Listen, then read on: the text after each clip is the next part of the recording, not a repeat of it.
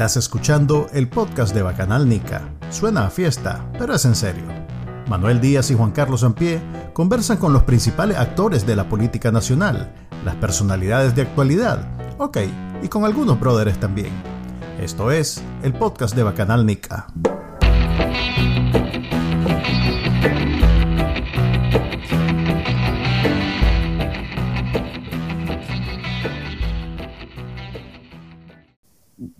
Hola, hola, bienvenidos al episodio número 51 del podcast de Bacanal Nica. Le habla Manuel Díaz, me acompaña como siempre. Juan Carlos Ampie. Y hoy y tenemos. como casi siempre, Israel. Espérate, hombre.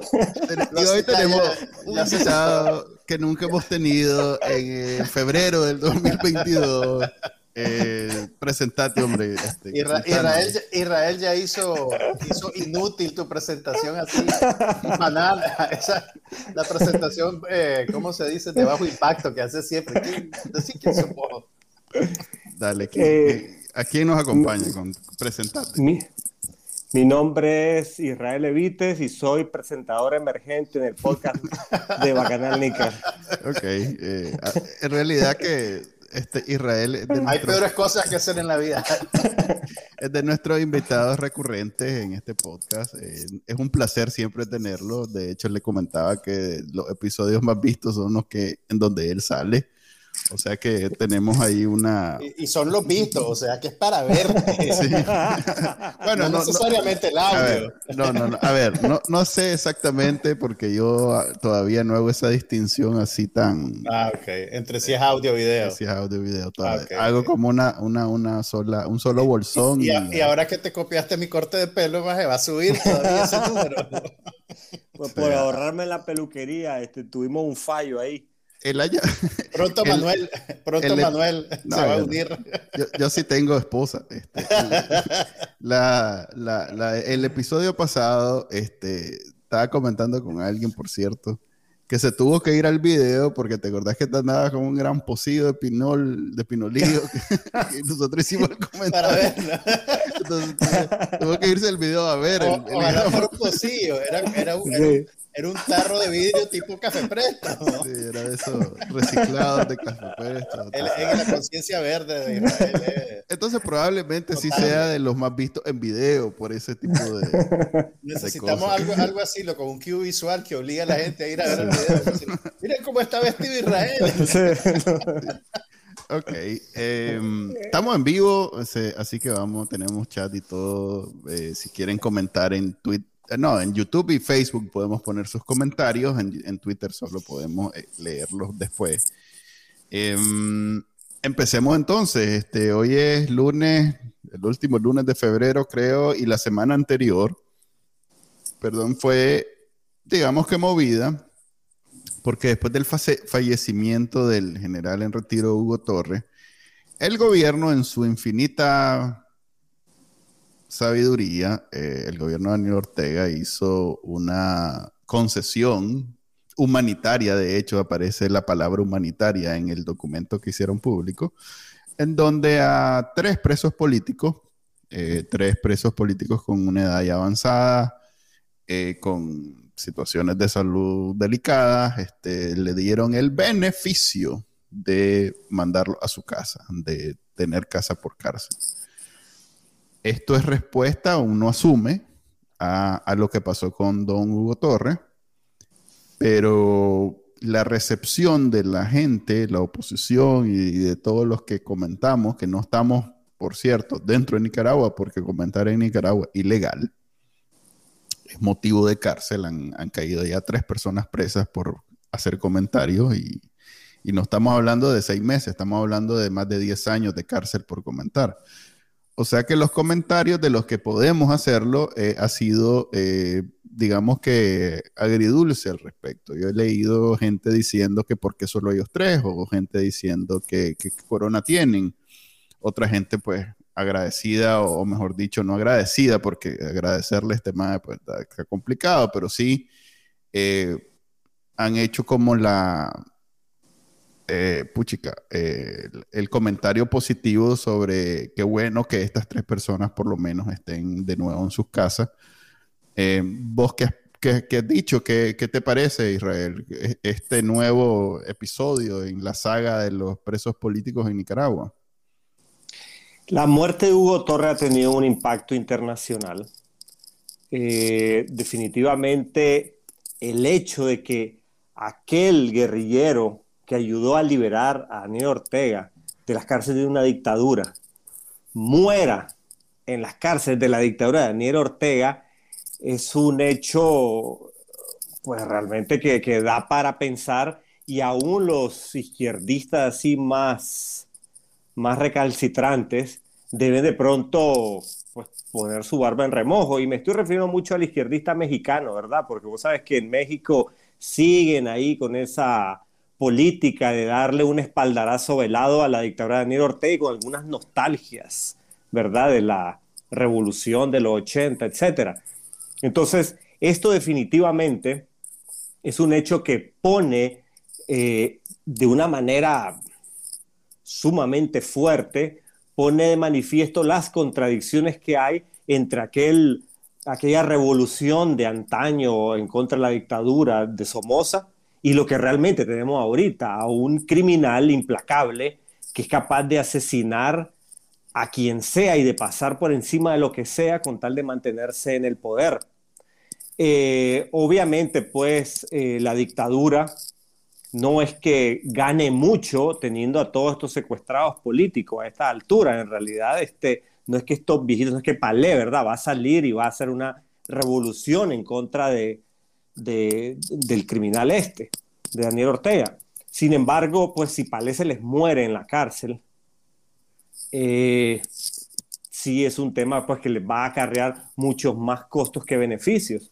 Aparte que, bueno, eh, es increíble, ¿verdad? Cómo después de secuestros, de tener a personas que no podrían estar por ley en, en la cárcel, o sea, personas de casi 80 años ahí, es increíble cómo ahora se visten de humanistas y no falta, ¿verdad?, el, comunicador, avalador del régimen que hasta lo celebra y aplaude eh, al magnánimo comandante.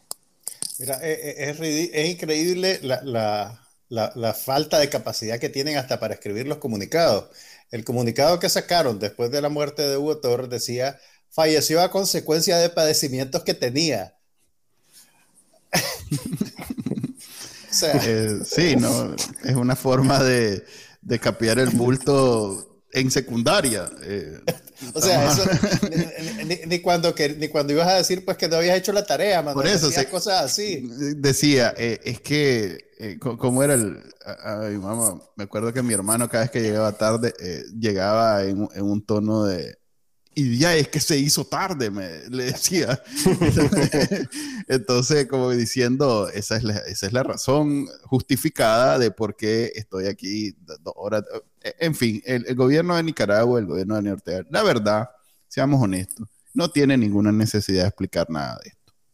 Eh, eh, ellos están por encima de cualquier razón, eh, raciocinio, no, no tienen por qué ¿A quién le van a explicar? Eh, los acólitos, los sandinistas, eh, son personas completamente convencidas. Como decía Donald Trump, que él podía en plena calle principal de Nueva York matar a alguien y de todos modos nadie le, no iba a perder un solo voto. Eh, lo decía, digamos que de forma hiperbólica. en serio. Pues, en algún momento lo mencionaban como que en realidad puede ser que sea así, pero en Nicaragua estamos claros que eh, el comandante puede hacer algo así y no va a perder un solo voto. Eso es un problema que, eh, para pasar a, otro tema. Ah, perder votos. ¿Qué le importan los votos? Por eso digo, digamos, no va a perder apoyo del todo. Un, apoyo del todo. Y, ahí que quiero conectarlo con esto.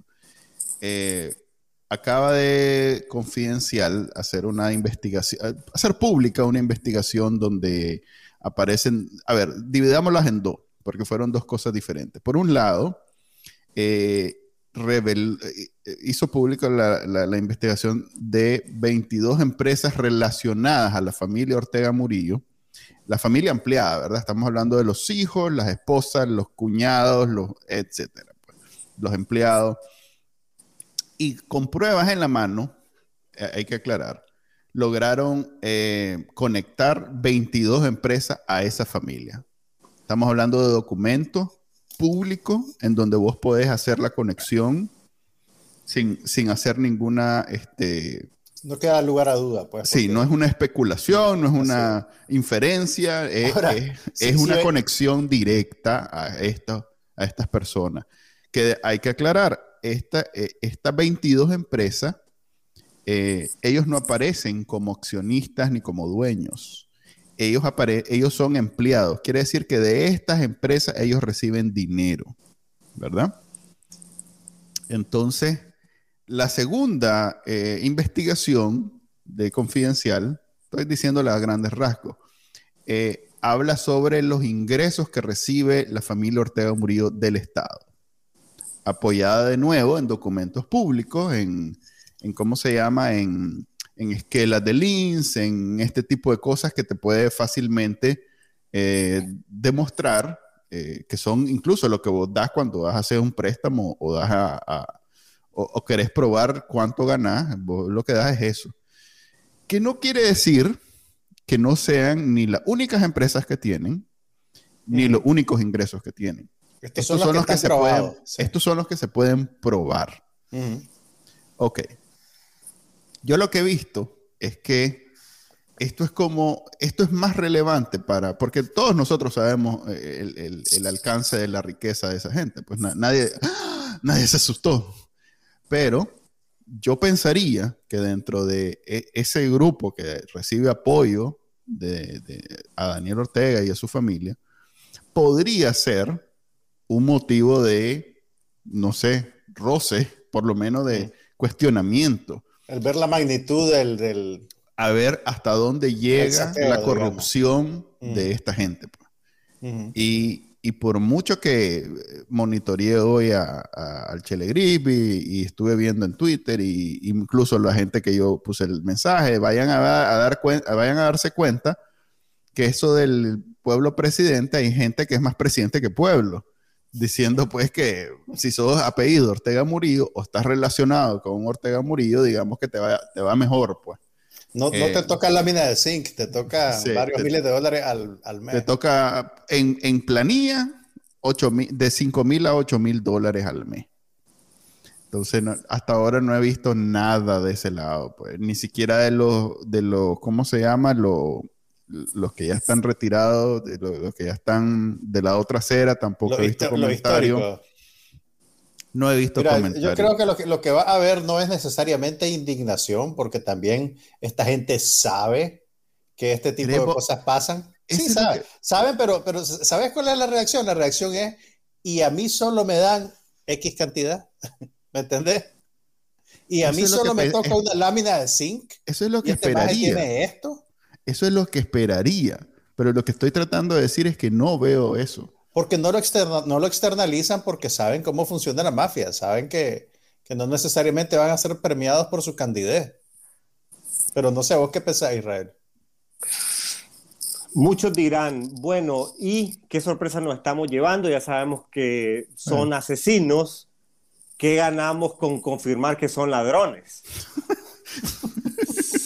Sin embargo, eh, me parece excelente el trabajo que están haciendo los periodistas y que está siendo confidencial, porque a esta gente hay que desnudarla desde todos los ámbitos y aparte hay que saber cómo atacarles los bolsillos de manera quirúrgica.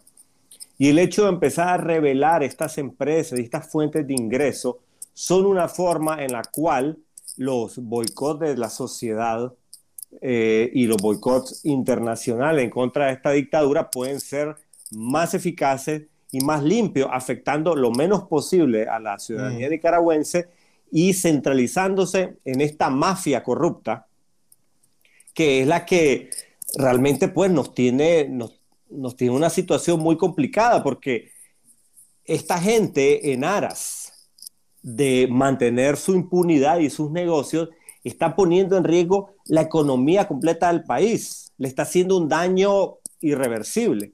Ya ves, por ejemplo, todos los conflictos con Estados Unidos, la posibilidad de que nos saquen del CAFTA.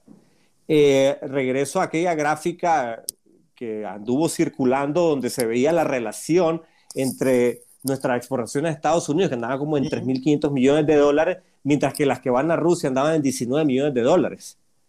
Y esta gente está llevándonos definitivamente a un despeñadero económico que no le conviene absolutamente a nadie, ni siquiera a sus propios empresarios ni a los millonarios del ejército. Y todo en aras pues de seguir manteniendo esta fortuna. Eh, es simplemente sorprendente, ¿verdad? Cómo los llamados cariñosamente sapos eh, pueden cerrarse a esta realidad de cómo el modelo somocista ha sido copiado y aumentado eh, en, esta, eh, en este periodo de pesadilla, donde creo que lo hablamos alguna vez, que salió publicada alguna vez la lista de los negocios de Somoza de la A a la Z en los 70 fue esto y causó mucha indignación. Y hoy estamos viendo la reedición de esto con negocios que te puedo asegurar son de mucha mayor magnitud y la corrupción muchísimo más descarada que en ese entonces. Mira, no, no, eh, será, no será de mucha magnitud, pero creo yo que lo más divertido es ver que la radio de Disney es del Ortega Murillo. o sea, no, a mí lo que más me chocó. vamos a pagarle una franquicia a Walt Disney. Es que eso lo compraron en paquete, pues. no, yo sé, hombre, pero digo, la óptica, pues, ¿me entendés? Sí. sí. no hay un equivalente ruso, no está la radio de los Omisha. a, mí lo que más me llamó la atención es que hay seis, cinco personas que cuentan con toda la confianza de los Ortega Murillo, que son los testaferros que se repiten en varias de las empresas. Que, ¿cuál, ¿Cómo será la vida de estas personas? Porque, o sea, este, este es un papel, eh, eh, esa gente que no confía en nadie, como, como para hacerles una serie de Netflix, pues. Eh, es gente que, que, todos los aspectos de su vida deben de ser regulados, controlados, vigilados donde todas las comunicaciones que tienen, todos los movimientos que tienen deben de estar siendo controlados. Porque eh, cualquier paso en falso de esa gente y, es, un, es realmente un golpe fuerte para la economía familiar, eh, por llamarlo de alguna manera, porque estamos hablando de una economía familiar que es del tamaño del presupuesto de Nicaragua, pues, pero no deja de ser la economía de una familia.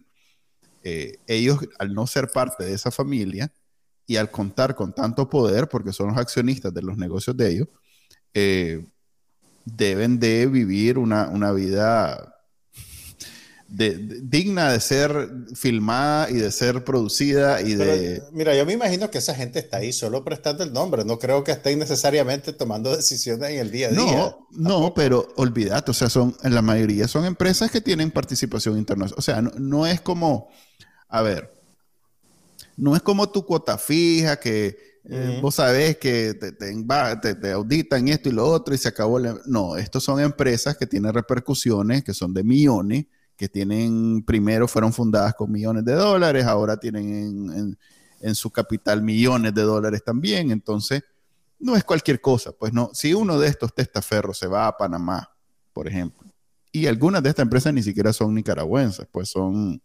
eh, en Islas Caimán o en una de esos lugares de, paraísos fiscales. Eh, alguna de estas personas se va fuera de Nicaragua, a Costa Rica que se vaya. Y entonces viene y dice, bueno, como yo soy accionista y quiero liquidar mis acciones, esto es lo que vendo y ya está. No lo pueden detener. El, el poder de los Ortega Murillo está limitado a Nicaragua. Y bueno, y Cuba y Venezuela y nada más, pues.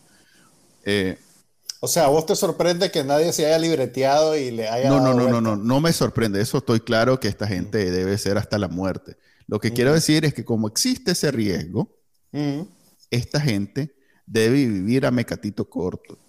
Debe ser de esa gente que, mire, eh, voy, eh, los próximos 30 segundos voy a estar en la cocina, eh, los próximos 3 minutos voy al comedor a comer, tal vez me tarde 4. Este, es, una, expresión horrible, pero son nivel hijo de casa. Sí, son, deben de estar súper vigilados, súper controlados, gente que no vive, pues, o sea, deben de tener una vida bien especial, por eso digo, digna de ser filmada para Netflix. Eh, porque imagínate tener todos los, todo el patrimonio de, una- de esta gente en tus manos y que de pronto se te desaparezca y aparezca en Costa Rica.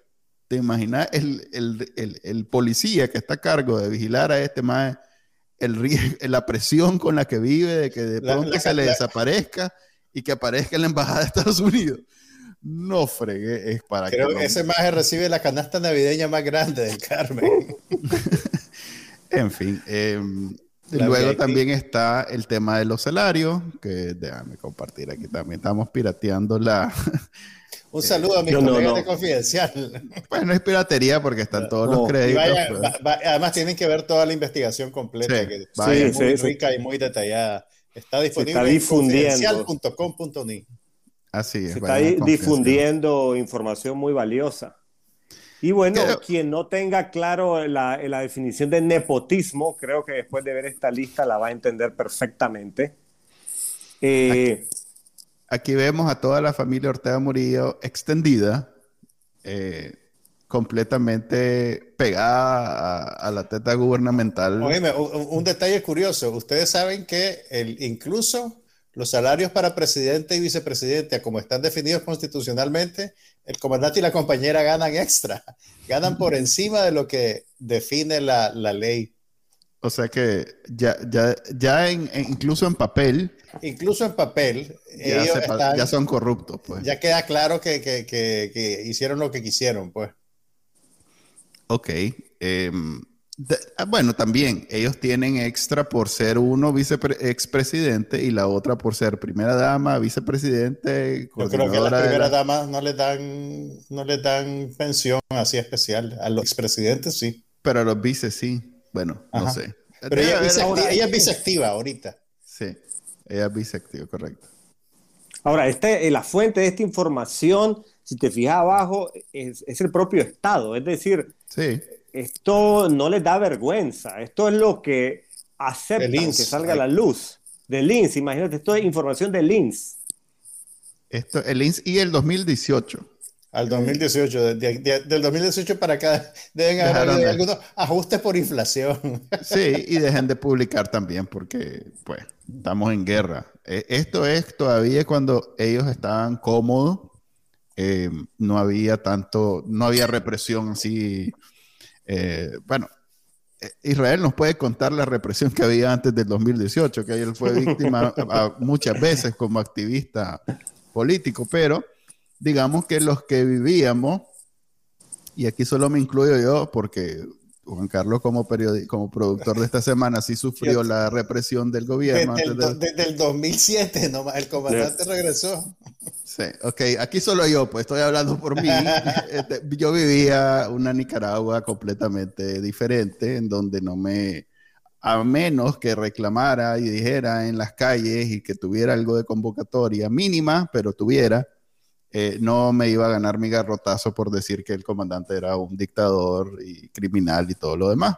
Era ladrón, asesino por lo que había hecho en los 80, pero digamos, y violador de menores, eso todo el mundo sabe pero todavía no era un gobierno represivo en las calles, eh, si- siempre y cuando no salieras a las calles a protestar. Eh, Sí, sí lo era, sí lo era. Acordate las elecciones de. Ay, ay, ay, no me acuerdo el año, pero las elecciones Bueno, del anteriores. 2008, munici- yo me acuerdo del- del sí. 2008, vi cosas Sí. atroces en las elecciones municipales de ese entonces. Exactamente, exactamente. pero quiero decir que no, si vos no salías, o sea, si no, vos había salías con franco, no, bandera había, de no Nicaragua, había francotiradores en las calles apuntándole a la gente. no, no, no, no me atrevo a decir que eso no era así. Antes del Pero de- 2018. Pero no había nadie. eh, a ver, vos podías salir con la bandera de Nicaragua y decir, viva Nicaragua y esto, y no te agarraba un policía y te garroteaba 10 minutos después. Ok. Es, que- es que ahorita realmente No, vivimos ahorita, en un estado ahorita policial. pues, está, está en un estado policial inusitado. Sí. Entonces, hasta ese momento ellos estaban cómodos. Eh, Nicaragua estaba enfocada en el, en el progreso económico. Sea, Digamos que la, la democracia nunca ha sido un- un- de esos sueños nicaragüenses que todos vivimos ni- y, y no dormimos y no tenemos. Ahora, ahora bien, eh, la comparación lo que, me- lo que te deja claro es que ese nivel de saqueo es lo que pasa normalmente. O sea, eso era el día a día. Eh, no, no, no, o sea, me imagino que eso se puede haber agudizado incluso después del 2018, pero, pero no sé, pues creo que eso lo hace todavía más, más indignante. Pues esta cantidad de plata se movía así con normalidad. Ahora viene la gran pregunta, ¿verdad? De esto, ¿y qué hacemos con esta información? Creo que como oposición debemos de trabajar bastante. Eh, te digo un poco mi visión de este asunto. El objetivo antes de la, del circo electoral, creo que el objetivo fundamental era que Daniel Ortega no pudiera salirse con la suya como en fraudes anteriores, en donde si bien la comunidad internacional decía, bueno, hubo ciertas irregularidades, lo reconocían como presidente de Nicaragua. Creo que esa etapa, con un enorme sacrificio, logró el objetivo. La comunidad internacional no reconoce a Daniel Ortega.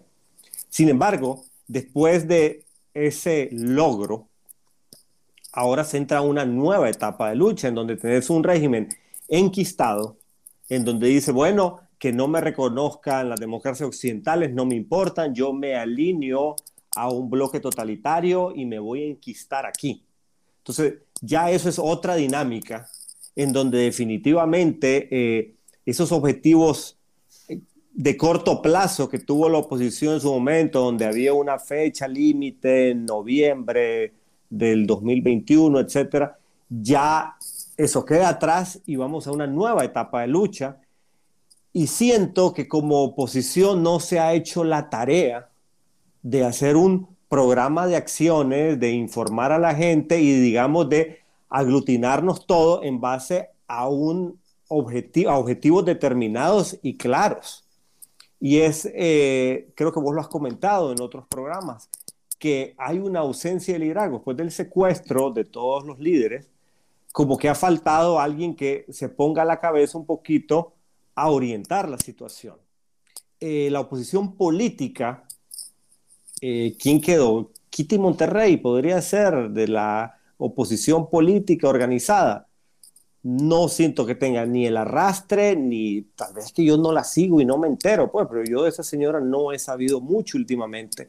De hecho, pues, fíjate que uno de los que, de una de las personas a las que yo más recurro para obtener información y tener y escuchar estrategia es Enrique Sáenz.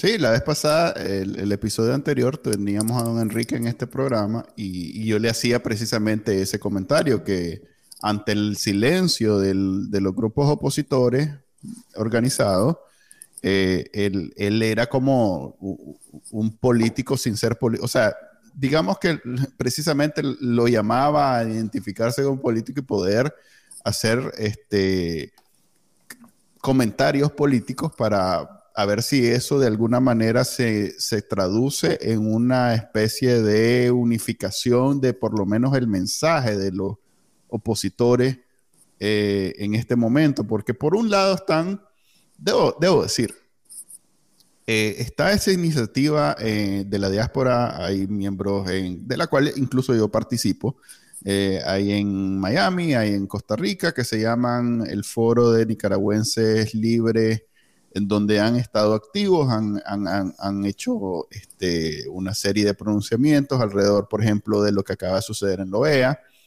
que ni siquiera lo hemos mencionado porque creo que no vale. Este, la, Alianza Cívica ha hecho también sus pronunciamientos alrededor de lo que está pasando con los presos políticos, lo que está pasando en la OEA. Eh, la Unidad Azul y Blanco fue muy activa con lo que sucedió este, con el general en retiro Hugo Torres y ahora con los nuevos presos políticos, que, los nuevos que salieron eh, eh, por casa por cárcel. O sea que sí hay, digamos, que em, actividad de parte de la oposición, pero es difícil en, en este momento como eh, aglutinar en un solo grupo después de la experiencia del 2020, 2021 en donde todos estaban como eh, enfocados en las elecciones y pasó lo que pasó. Eh, y ahora el, ¿cómo se llama? El resultado de ese año fue, por un lado, la catástrofe electoral y por otro, pues, el, encarcelamiento de todo el liderazgo visible, importante, carismático, que tiene algún tipo de incidencia. Entonces, Eh, yo mismo. Ah, ah, ah, ahí yo tengo una crítica con vos y, me alegra que este sea un espacio, ¿verdad? Eh, hay, hay, maneras de ver las cosas. Yo sé que, eh, y en mucho enfoque vos te has puesto así como Daniel Ortega ganó porque metió presa a toda la oposición y se robó las elecciones y ahí está en la silla. Mm, a ver, primero, en realidad Daniel Ortega se vio obligado a tomar todas estas medidas porque estaba en la sin remedio. Es decir, yo he visto al régimen cuando era fuerte, antes del 2018, a mí me pegaron tres cachimbiadas y a nadie le importaba, a nadie se enteraba, todo el mundo me decía que yo era un exagerado. Ahora el régimen está desnudo en una situación bastante más complicada. O sea, ponete en los zapatos de Daniel Ortega. Qué fácil para él era mandar antes del 2018 y los asesinatos ahí estaban en el campo, las represiones ahí estaban. Eh, ¿Cuántas veces no, eh, al edificio de Carlos Fernando que entraron y en realidad no todo el mundo volteaba a ver otro lado? Es decir, Daniel Ortega se ha visto en la sin remedio de apretar más el mecate asumiendo consecuencias a eso. Y no creas que el aislamiento internacional, el no ser un presidente legítimo, es la posición ideal. Que puede resistir con la arma y enquistarse, sí. Que se está pagando un altísimo costo por tener a todos estos secuestrados políticos, sí. Pero también esto es desgaste para la dictadura. Y todo esto también nos acerca más al final de la dictadura. Porque una dicta blanda pudiera haberse prolongado pues, de una manera sutil, hubiera podido prolongarse mucho más, porque vos aguantaste sin problema del 2007 al 2018 sin que hubiera una prisa por salir de la dictadura. Pero del 2018 a esta parte sí hay un sentido de urgencia de la población y de la comunidad internacional. Razón. Tienes razón, lo que pasa es que todos, todos cuando decimos si ganó o perdió, estamos pensando en cosas diferentes. ¿Ya? Entonces vos, por ejemplo, estás pensando en un, en, un, panorama mucho más amplio en donde decís en términos prácticos qué ha perdido y qué ha ganado y haces esa valoración. Yo estoy pensando, por ejemplo, en su, su permanencia en el poder. ¿Ya? Entonces, ¿qué tan cerca está él o qué tan eh, consolidado tiene él su poder. Entonces yo estoy evaluando eso. Y cuando evalúo eso después del 2021, está consolidado su poder por la violencia, por la, los crímenes, por la fuerza, pero está consolidado su poder. Entonces, si bien tienes razón, eh, es completamente diferente su, su legitimidad política previa al 2018, la que tiene ahora, de hecho tenía tal vez que un 60, 70, porque el que no, vive, no vivía en Nicaragua no necesariamente entendía esos matices de que Nicaragua era una pulpería, pues creían que, como en todos los países, de pronto aquí en Estados Unidos tenés eh, en, el Congreso, tenés diputados republicanos, demócratas, igual en, en, ¿cómo se llama?, en el Poder Judicial, tenés eh, conservadores, tenés liberales. Entonces, así veían más o menos Nicaragua y no entendían que en realidad lo que hay en Nicaragua son empleados de, Daniel Ortega y que no, no es que responden a una ideología, es que son empleados del patrón, pues, no, completamente, pues. Entonces, ese control eh, que, que, ahora es evidente para todo el mundo, está desnudado, como decís vos, eh, es definitivamente una derrota política. Claro, o sea, pensé, en esto. Antes Daniel Ortega las armas las tenía, pero tenía una base popular mucho más amplia. Y tenía, un poder económico, o sea, de pronto vos veías revistas internacionales donde ponían a Nicaragua como un ejemplo de un, ¿cómo se llama? Populismo responsable. O sea, hasta el propio Arturo Cruz salía defendiendo a, a, ese monstruo pues es que, a ver, y, quiero enlazarlo con esto que está diciendo Ramón Lobo, que dice que yo digo que no es culpa del, de, Daniel Ortega que se ha muerto Hugo Torres. Eh, eh, es simplemente, eh, cuando vos estás dando tu opinión sobre un tema, no, no es tan fácil como decir es, blanco o negro, es bueno o malo. yo, por supuesto, que, que considero que la encarcelación injusta, ilegal de, el general en retiro Hugo Torres tuvo una, eh, fue parte de la razón por la que ese señor ahora está muerto. Estoy convencido de eso. Pero como no hay información, y esa es parte de la denuncia, no es poca cosa que eh, los maes estén guardando la información, eso debe de saberse. No es simplemente decir, es que lo mató y ya está, porque a la gente que tiene una especie, eh, que, que, no vive en Nicaragua y que no, igual estas investigaciones, el que no vive en Nicaragua ve esto y comienza a realmente hacerse una idea más clara de cómo funciona en Nicaragua. Entonces, el, que conoce el caso de Don Hugo también debe saber que el gobierno no hace pública la información alrededor de su muerte. Eso no es poca cosa, eso es parte del problema. Aparte, a Arnoldo Alemán lo hicieron valetudinario en algún momento porque está resfriado, etcétera. Y este mm. señor, si realmente estaba enfermo, no debió haber ido en primera instancia a la cárcel.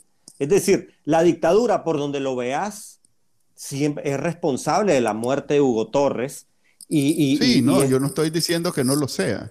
Lo que estoy diciendo es que esa información de cómo, cómo sucedió lo que sucedió y todo lo demás, todo lo que está pasando. esa es la llave de la estrategia que ellos tienen al ofuscar la información. Si, si ocultas la información, no te pueden acusar formalmente de nada. Exactamente. Es la información lo que hace, o sea, a nosotros que ya estamos convencidos de, de los crímenes de lesa humanidad, de lo que pasa en Nicaragua, no nos va a hacer ninguna diferencia que de pronto salga que alguien eh, por, un infarto que no tiene supuestamente nada que ver, pero sí tiene que ver, eh, se, murió en la cárcel. Eh, de pronto vamos a pensar, ah, no, es que entonces el comandante tal vez en realidad no es criminal de lesa humanidad. No, no no va a cambiar nuestra opinión. Pero en el mundo donde no viven en Nicaragua y no conocen el nivel de, de, terrorismo que es el Frente Sandinista y que todavía se recuerdan de los, de los 80 cuando eran aquella mística, eh, aquel grupo místico que, eh, eh, en fin, toda esa cuestión de la Guerra Fría que ya... que ya viene de vuelta. Que ya viene de, vuelta. Suena ridículo, pero en ese tiempo la gente se lo creía. Entonces, toda esa Todavía hay uno, si vieran la discusión que tuve hoy, que dicen que ah. Putin ¿por qué vamos a enojarnos con Putin si los gringos tienen a Snowden? Y yo o sea, Putin, Putin ha envenenado a todos sus... Yo sé, bueno, ajá. Fíjate que estaba viendo, estaba viendo al Chile. Dale un cóctel, hablemos si querés. Dale un cóctel de, de Novichok, eso es más.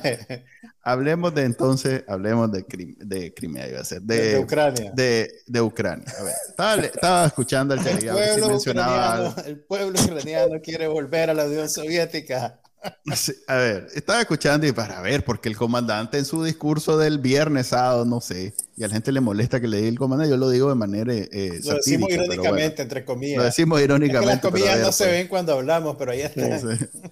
Masacrín, que es algo que yo mismo inventé. Eh, Trademark el, Bacanal El fin de semana este, dijo que apoyaba eh, las actitudes pacífica del camarada Putin, porque en Ucrania había habido un golpe de Estado igualito al que le quisieron hacer él en el 2018.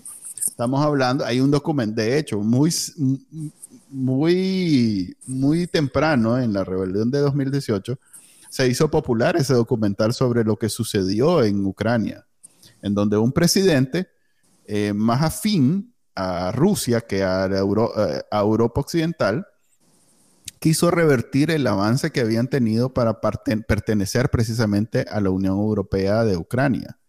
Entonces el pueblo entero se levantó y se fue a una plaza, que fue lo que dijo en su momento este René, em, se me escapa ahorita su nombre, eh, Oscar René Varga, eh, que teníamos que hacer en Nicaragua, pues que irnos al Carmen todo y decirle al presidente de ese, eh, a Masacrín, decirle, mire, nosotros no queremos esto, así que lo más sensato es que usted renuncie y se vaya.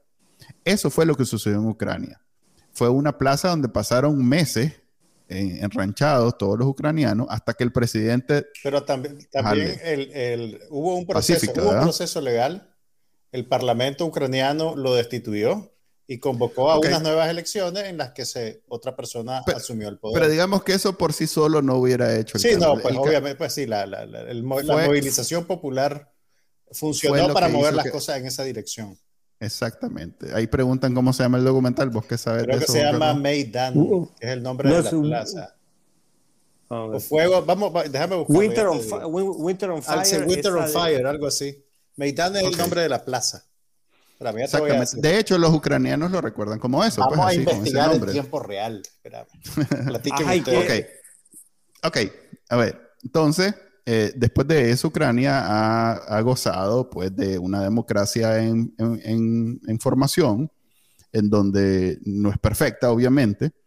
Eh, la reacción de Rusia fue eh, decir, no, a ver, eh, espacios dentro, eh, ciudades y, una isla, creo que es Crimea, este, península. dentro de Ucrania, em, con el apoyo de los rusos, que, que, Putin famoso es ese comentario en donde dice que ellos no tienen nada que ver y de pronto aparecieron el montón de soldados rusos solo tapándose la insignia del, del uniforme. Eh, apoyaron para que esa gente se independizara de, de Ucrania. El documental se llama un paréntesis. Winter on Fire, la lucha de Ucrania por la libertad, está disponible en Netflix y se estrenó en el 2015. Sí, en el 2018 fue, te aseguro, que el, documental más visto en Nicaragua, por mucho. Eh, entonces, eh, la posición, resumiendo, la posición de Rusia es que el gobierno de Ucrania es nazi. y entonces que quiere es fascista, es nazi, entonces quiere someter a su pueblo a una nueva, eh, a, terrorismo de Estado. Mira, también hay que, hay que hacer una acotación y es que el régimen de Putin ha alimentado ya durante años a grupos separatistas que son culturalmente más conectados con Rusia que con Ucrania, pero que están dentro del territorio ucraniano y que eh, y, también está pues la ocupación de Crimea que es parte de esa estrategia. Y casualmente lo que está pasando ahorita es que Rusia está construyendo la narrativa de que esos grupos que hablan ruso y que están más conectados con la cultura rusa están siendo perseguidos por las autoridades ucranianas y están siendo víctimas de acoso y de violencia. Entonces, lo que se dice ahora... Sí, eso es lo que precisamente están, lo que explicar. Están haciendo eso para justificar una eventual ocupación o una eventual acción militar en contra de Ucrania. Pero esos son varios de los escenarios que se, que se plantean, pues. Pero te, estoy tratando de hacer un resumen rapidísimo. Eh, vos le preguntas a Putin hoy en día que por qué quieren invadir Ucrania y él dice, no, yo no quiero invadir Ucrania, yo no tengo nada que ver con Ucrania, yo no sé por qué me preguntan esto. ¿Verdad? Esa es la posición de Putin. Y hay 160 mil efectivos militares en la frontera con Ucrania. Y hay movimientos en la frontera con Ucrania, hay movimientos en la frontera con Bielorrusia, que es el otro país como donde haces el sándwich de Ucrania, que Bielorrusia es afín completamente a Rusia. Entonces, este, Ucrania, eh, que en efecto no es una democracia perfecta, hay sus problemas, en realidad hay grupos nazis, neonazis, pero que no son el gobierno que está actualmente. Pero la narrativa es precisamente esa, que como el gobierno de Ucrania quiere mancillar y, hacer genocidio dentro de, sus propios, dentro de su propio territorio a gente que es más afín a Rusia, entonces Rusia eventualmente, de la nada, va a salir a defender a esos grupos. Y esa es la invasión, ¿verdad? Entonces hoy vi al pobre Chele Grisby hacer un montón de malabares para justificar porque vienen, vos sabés, de la autodeterminación, y la independencia y esto, que no sé qué, que no se metan con nosotros y que con China somos tuani porque los chinos no se meten con nadie, solo te ayudan y, no, no, están encima de lo que hace y que no sé qué. Darle vuelta a ese argumento y ahora defender a Rusia en la intervención a Ucrania como una cuestión de paz. El MAE haciendo en algún momento dije, es que es tan complicado que mejor ni lo, ni, ni, lo comento porque no, no, hay manera de explicarlo tan fácilmente. Como... Tiene razón. sí, sí, sí, sí, Si querés justificar a Putin en realidad que es complicado. Sí. Eh, eh, eh, y, y, ese es el estado de las cosas, pues. Este, hay ahí un montón de matices, que la geopolítica nunca es sencilla. Este, Ucrania quiere ser parte de la Unión Europea y quiere pertenecer a, la OTAN, pero Estados Unidos no quiere que pertenezca y pues digamos que no le ha facilitado eso. y la Unión Europea tampoco les ha facilitado la integración, o sea que los más están como en medio, pues. Pero ahorita la situación es que si eh, Putin mañana decide este, invadir Ucrania, el mundo occidental, pues allá va detrás. Y se hace la Tercera Guerra Mundial, una guerra que teníamos casi 100 años de no tener, que es una guerra de invasión a un vecino con la intención de expandir incorporar, expandirse, territorialmente. ¿Y qué es lo que produce o qué es lo que facilita esta nueva, esta nueva modalidad? Eh, que los, que los totalitaristas, los gobiernos autócratas, mm. entre ellos Daniel Ortega, están viendo como que ya estamos tan largo de la guerra, como que ya nadie quiere, está tan, está tan harto de la guerra, que ellos están anuentes a, un par de balazos y con eso obtener rédito. Entonces, es, una simple, eh, un, test para ver si los occidentales están dispuestos a una guerra por mantener esos principios democráticos que hemos, de los que hemos gozado los últimos 100 años, tal vez. Eso va a llevar, eso es lo que Putin está viendo. Pues, que si estos más están dispuestos a ir a una guerra, para detener sus intenciones de, expansión territorial. Y China está viendo muy de cerca porque tiene a Taiwán y también tiene ahí en Asia intereses. Y, en realidad que Estados Unidos ya lo ve como una realidad. Mira, eh, comentario. La situación geopolítica está bien enredada en esta nueva fase donde en realidad no, no son polos ideológicos ya, yo diría prácticamente son el área de influencia de las democracias occidentales y todos los gobiernos totalitarios que de una u otra manera se salen de esa norma, ahí va Putin recogiendo potenciales aliados, diciendo, mira, a mí no me importa que vos violes los derechos humanos, si vos te alineas conmigo en, en, en mi política internacional, bienvenido a Redil, yo tengo armas. Tal vez Putin no tiene mucha plata, pero definitivamente es la, una potencia nuclear que, con que sean unas ojivas viejas, tiene para hacer ruido y asustar. Eh, siento que está queriendo pagarle a, a, Estados Unidos con la misma moneda. Es decir, vos te me querés meter a mi traspatio, Ucrania, y amenazarme con poner armas, poner misiles a 700 kilómetros de Moscú, ah, bueno, yo me voy a meter a Venezuela, a Cuba y a Nicaragua. Y ahí llega pues, a tomarse fotos, a abrazar a todo el mundo. Que son los territorios donde vino esta semana pasada Yuri Borisov, que es el viceprimer ministro y además el ministro de Defensa de Rusia. Ese fue el, el, señor que logró sacar a Daniel Ortega después de 37 días de desaparición. Claro, entonces eh, en esta nueva reedición tenés a una Rusia que está buscando cómo expandir su hegemonía a través del brazo armado, porque China lo hace a través del brazo económico.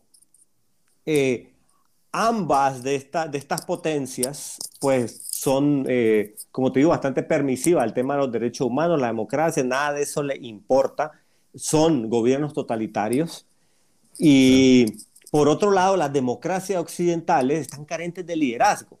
Tú viste a uno, o sea, Estados Unidos ha venido de fracaso en fracaso. Primero, el, la estupidez de inventar una arma de destrucción masiva que no estaban en Irak. Ya desde ahí se queman. O sea, Bush fue bastante, fue, fue, fue, un idiota. Luego tenía un Obama que titubeó. Donald Trump, su política fue, bueno, a mí, vámonos para adentro.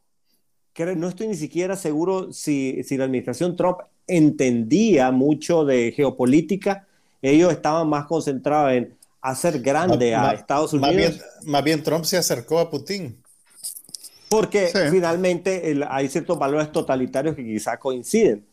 Y Biden ahí anda dando sus bandazos y de pronto tener ahorita una Alemania que se echó para atrás en este tema de, de, Ucrania. Yo hubiera esperado, ¿me entendés? Que Occidente respondiera de una manera, pues, muchísimo más cohesionada, pero están viendo fisuras entre las democracias.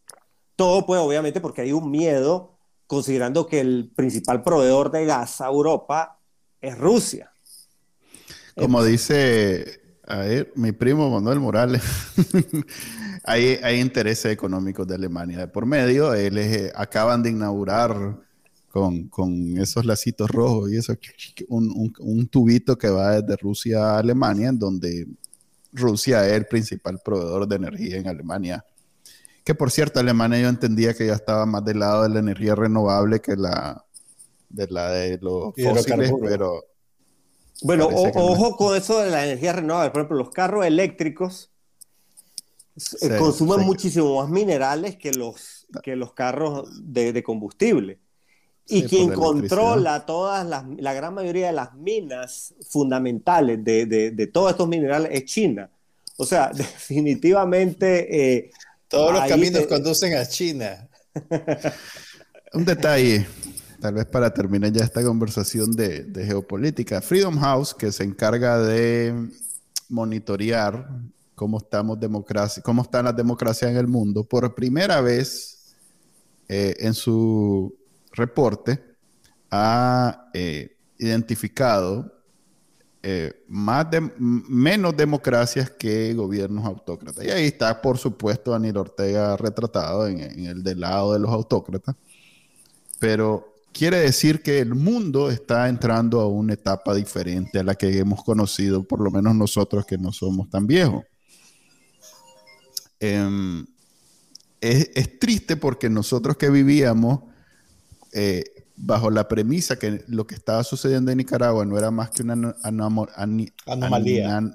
anomalía dentro de lo que consideramos correcto en términos de gobierno, más bien es precursor en esta nueva etapa, en donde China, eh, que es culpable de, genocidio en este momento, actualmente, eh, a, los eh, musulmanes uigur, uigures, no sé, perdón, no, no, sé cómo se llama, pero es, es permanente y constante.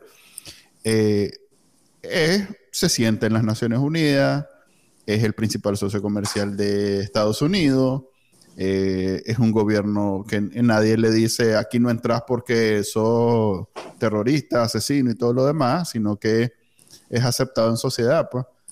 Eh, Rusia, que sí es mal visto, pero igual se sienta en las Naciones Unidas y igual... Tiene poder de veto. Y tiene también estas conexiones con Europa Occidental, o sea que no es no son parias, no son parias del Sí, correcto. Digamos que Daniel Ortega ve este escenario mundial y dice, nadie nos va, a, a ver, no veo yo la posibilidad de que por afuera la presión sea tal que nosotros tengamos que entregar el poder. A ver, ahí hay un detalle. Diga. Sí, en el mundo habrán tal vez 57 dictaduras bien consolidadas, pero yo diría que la Daniel Ortega es de las más vulnerables y por varios aspectos. Uno, eh, la capacidad económica de Daniel Ortega para sostenerse es muchísimo más precaria que la que pueda tener Venezuela, por ejemplo, que está sobre yacimientos petroleros. Por otro lado, eh, el modelo económico nicaragüense, a diferencia del de Cuba, que ha sido estatal desde hace décadas, aquí tenés toda una serie de empresarios que tienen mucho que perder y que han formado pues, un tinglado de intereses que no necesariamente creo que estén dispuestos a irse al hoyo con Daniel Ortega. Que Daniel Ortega en sí mismo es un líder en total y profunda decadencia. O sea, no me vas a, ¿me No me vas a comparar tal vez lo que han sido eh, líderes como el propio Fidel Castro cuando consolidó la dictadura cubana, que era un tipo muy elocuente y convincente, a este tipo que tiene el carisma de un adoquín, que los únicos que lo siguen, ¿verdad?, son los, los enajenados demasiado convencidos, pero él no va a venir a ganar simpatías internacionalmente y tiene o sea, donde se siente ese tipo es considerado un impresentable. Eh, creo que si en algún momento hay una pugna geopolítica, el perro más flaco al que se le pueden pegar las pulgas es Daniel Ortega, porque es la ficha de menor valor en todo este ajedrez. Eh, Sí, esa es la otra moneda. Esa es definitivamente la otra cara de la moneda. Por un lado, es el más débil de, todos estos gobiernos autócratas. Pero por otro, al ser el menos importante, la presión no es, no es como la que está recibiendo Rusia en, eh, por el tema de Ucrania o Venezuela por la dictadura que lleva décadas. Entonces, nosotros tenemos que navegar en, esa realidad. Tenemos que, por un lado, entender que no es, que no es aquel imperio ruso que va a, pasar 100 años en el poder. Por eso yo decía, yo lo resumía de esta manera. Por un lado, estoy resignado que, se, que, que Daniel Ortega a morir en el poder, porque ya no le faltan muchos años, digamos. No, no, es que piense que 10 años, sino que como está a cuartita del, del hoyo, eh, y ya falta muy poco para que pase al otro plano de vida, eh, lo más seguro es que se muera todavía con este poder que tiene, basado en la fuerza y en la violencia. Pero, por otro lado, la esperanza es que no tiene afianzado su poder lo suficiente como para heredarlo como lo heredaba Somoza, pues que se lo heredaba al hijo. Eso no va a suceder eso que vos describís con los grupos fácticos pues, de poder económico no se va a heredar. Ojalá que no, pero pues en realidad ahí sí, ahí, ahí sí yo coincido con Israel, que tanto con el poder militar como con el poder económico, la relación es tan débil y él, eh, eh, no ha hecho un, gran trabajo como lo hacía Somoza para preparar el camino de la, de la dinastía entonces eso no va a suceder. Y bueno, una, de sal y una de arena, pues. Otro detalle. Cal, cal. cal, Yo estoy, yo estoy aquí para, para, para, corregir, para ajustar un poquito, para ponerte al día con ciertos términos, pero no hay falla, vos dale. Eh, otro para asunto. humillarme públicamente. No, hombre, no, nada de humillarse. No, está bien, está bien, no hay falla, no hay falla.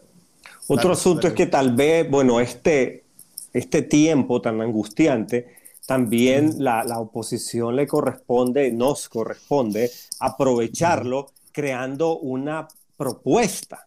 Porque sí, Daniel Ortega se muere mañana, pero ¿qué tenemos como oposición para, como plan claro para ofrecerle a Nicaragua?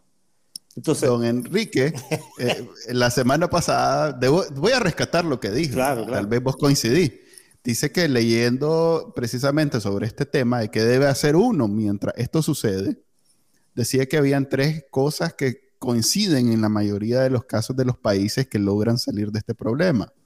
Por un lado hablaba de un grupo organizado, eh, eso es una tarea pendiente, creo que es lo que está mencionando ahorita. Eso es importante realizarlo aunque no sea con, la bandera de que esto es lo que nos va a sacar ya del problema, no es ese, el, no es ese el objetivo. El objetivo es que cuando suceda lo que va a suceder, nosotros estemos organizados y no nos pase lo que nos pasó en el 2018, 19, 20. Que por no estar organizados, no supimos aprovechar el momentum y eh, apartar eh, el dictador. Entonces, por un lado, la organización de la oposición eh, que no tiene que ser todo mundo, ¿verdad? Tiene que ser un grupo sólido, aunque sea pequeño, pero sólido, en donde represente, eh, digamos que los diferentes eh, sectores de la oposición. tiene, ah, tiene que haber un tipping point, un, punto de, no retorno.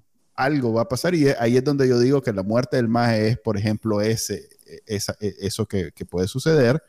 Y el tercer elemento que decía, la tengo apuntado es las fracturas en la élite de poder.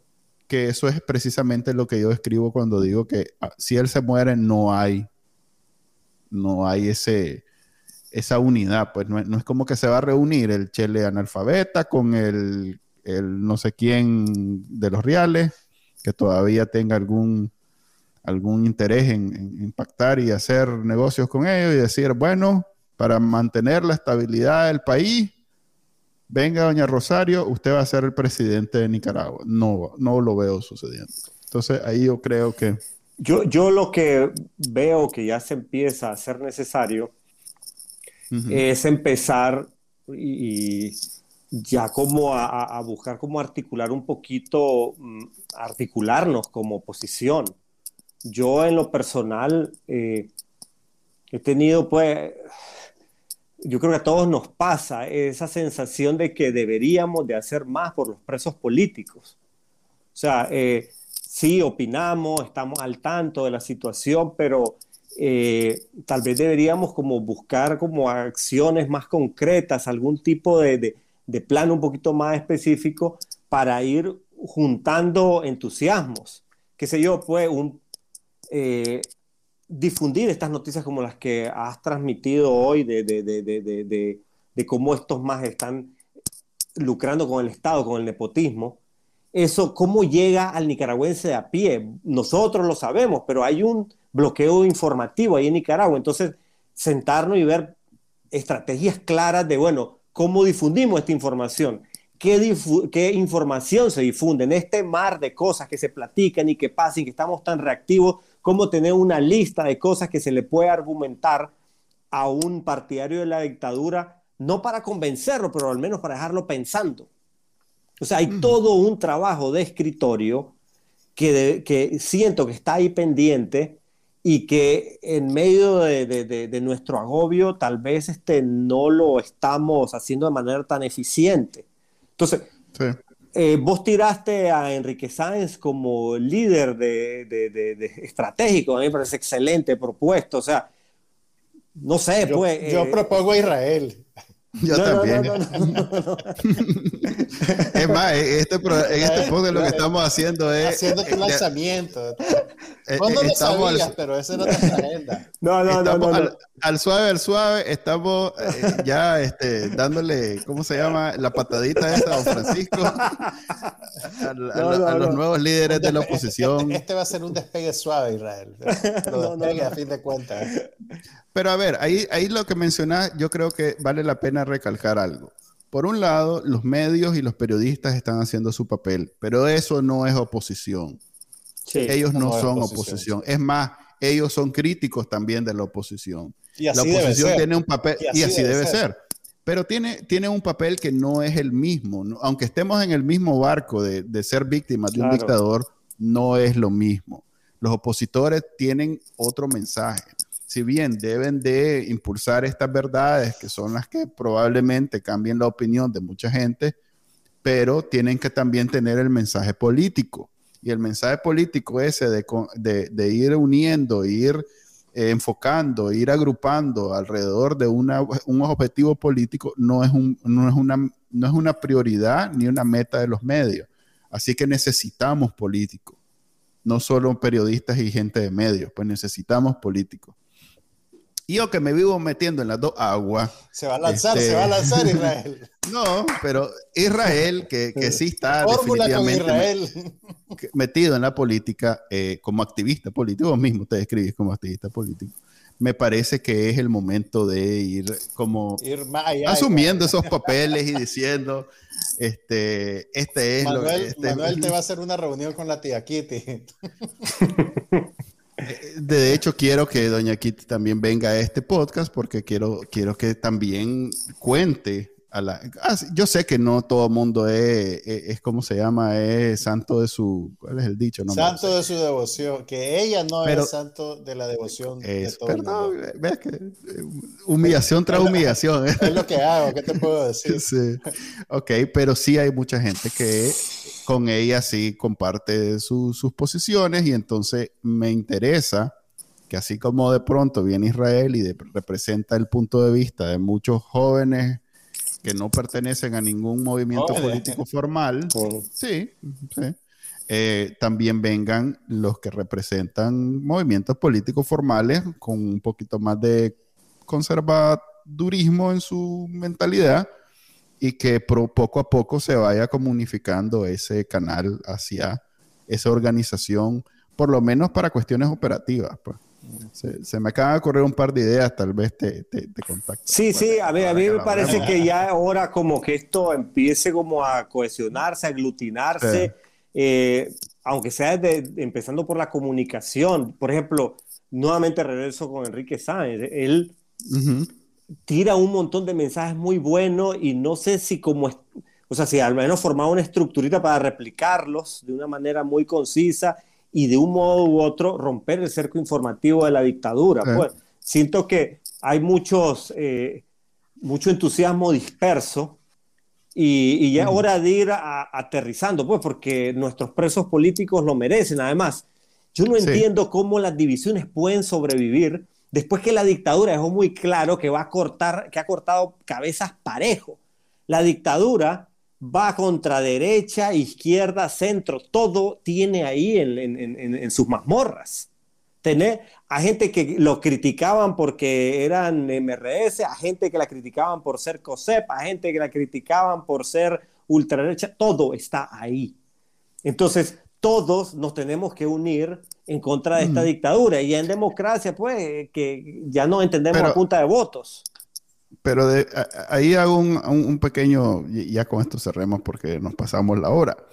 Eh, las diferencias no hay que obviarlas, hay que hablarlas claras desde el principio para por lo, negociar y, tener un mecanismo de eh, cómo, cómo, deben ser eh, tratadas pucha, no, no tenía preparado la palabra exacta, pero Mira. un error que yo he visto, por lo menos en los últimos dos años, es insistir en que no deben haber diferencias. y eso, eso, no existe. Eso sí, eh, a ver, diferencias hay. O sea, las diferencias no las vas, estamos claros que no las vas a anular de un día para pero otro. Ese, pero ese era el discurso. ¿Por qué estamos ahorita? lo acaba de decir. Pero, pero también eso, fue, eso, fue un obstáculo para la unión, el decir, eh, que, es lo, que es el argumento que vos decías, el nicaragüense es conservador, entonces los que son muy progresistas que se aparten. No, no, no, no. Eso fue una condición que ponía un grupo sobre el otro. E, e, es perfectamente legítimo decir que eso no debería ser así. Lo que yo estoy diciendo es que el discurso del otro era, no nos fijemos en nuestras diferencias, eso está malo, eso no debería ser, porque entonces eh, ya no es democracia, es una cuestión uniforme que no existe. En Nicaragua no somos una sola persona, no somos un solo perfil. No, no, te entiendo, te entiendo, pero lo que pasa es que... Hablemos nuestras diferencias. Es como cualquier negocio. Lo que pasa es que cuando vos entras a un negocio, mira... Esas diferencias eventualmente vamos a lidiar con ellas, pero existe... Ah, a ver, a ver. A ver, mi propuesta es hacerlo desde el inicio. Pongamos el nombre y apellido una diferencia, el aborto. Por un ah, lado tenés grupos feministas que han sido súper beligerantes en la lucha contra la dictadura, que son pro aborto. Sí. Obviamente, de su perspectiva, pues son personas que dicen vamos a defender los derechos de las mujeres y defender la vida de la mujer. Por otro lado, tenés grupos pues más tradicionales que están en contra del aborto y que dicen vamos a defender la vida del niño. Ante ese dilema, de pronto, tener una contradicción que parece insalvable, porque yo he escuchado gente que dice, yo prefiero a los sandinistas que lidiar con esas asesinas abortistas. Y luego tenés un gobierno que tiene sus mecanismos de comunicación para exacerbar esas divisiones. Y a veces resulta muy difícil encontrar la madurez en una sociedad que no está acostumbrada al debate para decir, bueno, no es que vos seas este, alguien maligno, estás intentando hacer el bien a tu manera y el otro está intentando hacer el bien, siempre se están fijando en cosas diferentes, pero es súper difícil generar esa empatía y fácilmente se genera una, unas fracturas ahí que parecen completamente insalvables. Yo lo que diría es, ve, el tema del aborto pactemos de que se va a debatir única y exclusivamente ya en una Asamblea Nacional a punta de votos. después, de que saquemos a Daniel Ortega. Después que saquemos a Daniel Ortega, porque Ese puede ser, es totalmente eh, prematuro, porque nadie tiene ningún poder para decidir una cosa o la otra. Si bien pareciera la respuesta más racional al problema, pero no, lo, no, no fue así que lo ejecutaron.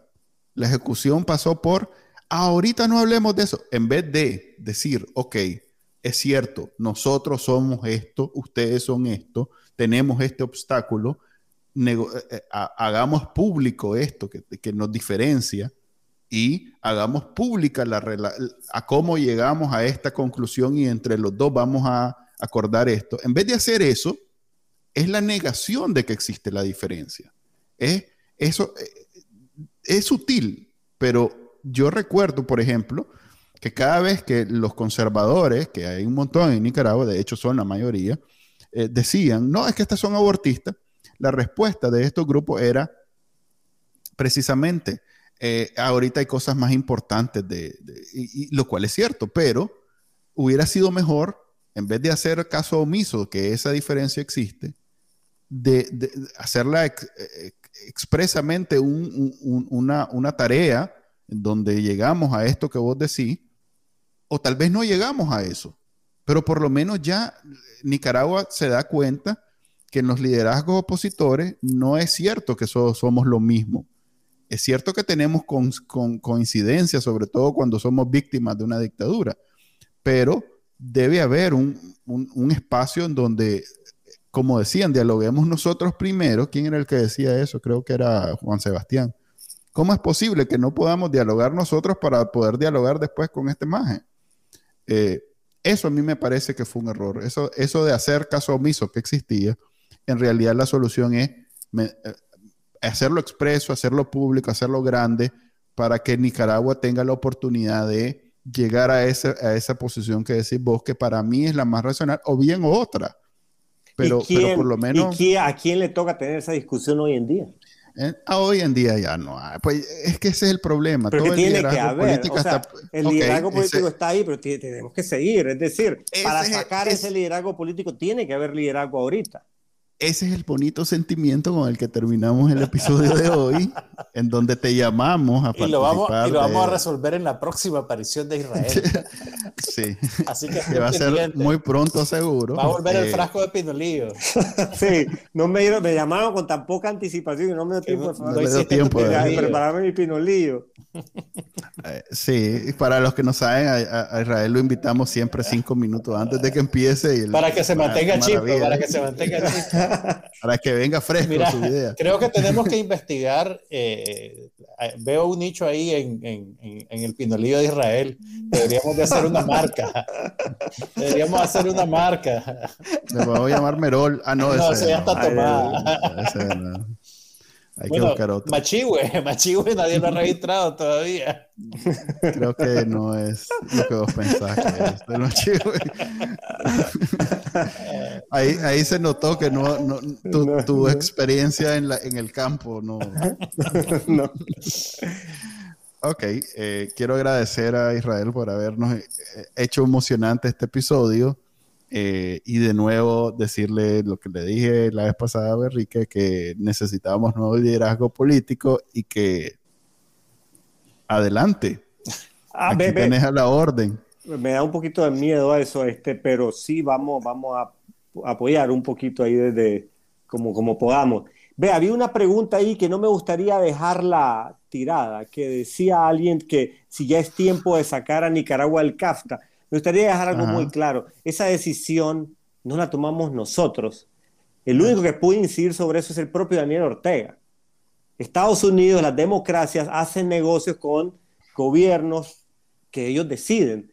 Y generalmente, a menos que sea China, ¿verdad? Porque es demasiado grande para ignorar, intentan que se mantenga cierto estándar de democracia y de respeto a los derechos humanos y esos son los términos del contrato del CAFTA. Hay una cláusula democrática y si Nicaragua no la respeta, Nicaragua tenderá a ser expulsada del CAFTA. Eso no lo decimos ninguno y nosotros, no tenemos nada que ver con eso.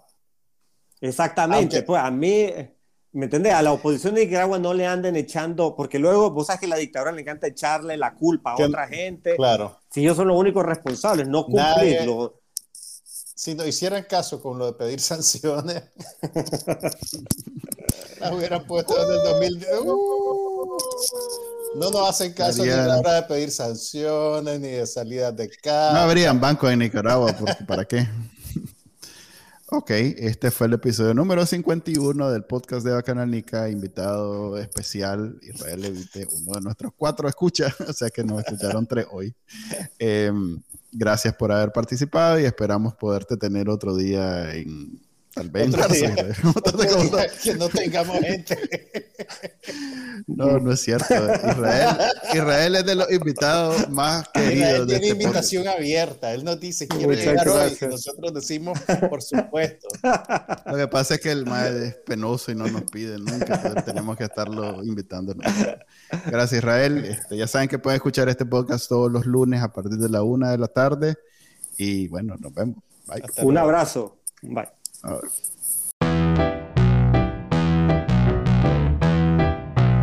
Este fue el podcast de Bacanal Nica. Compartilo, déjanos una reseña y enseñale a tu abuelita cómo escucharlo. Te lo va a agradecer. Suscríbete en Spotify, Apple Podcast, Google Podcast y por supuesto, también puedes escucharnos en bacanalnica.com. Hasta la próxima.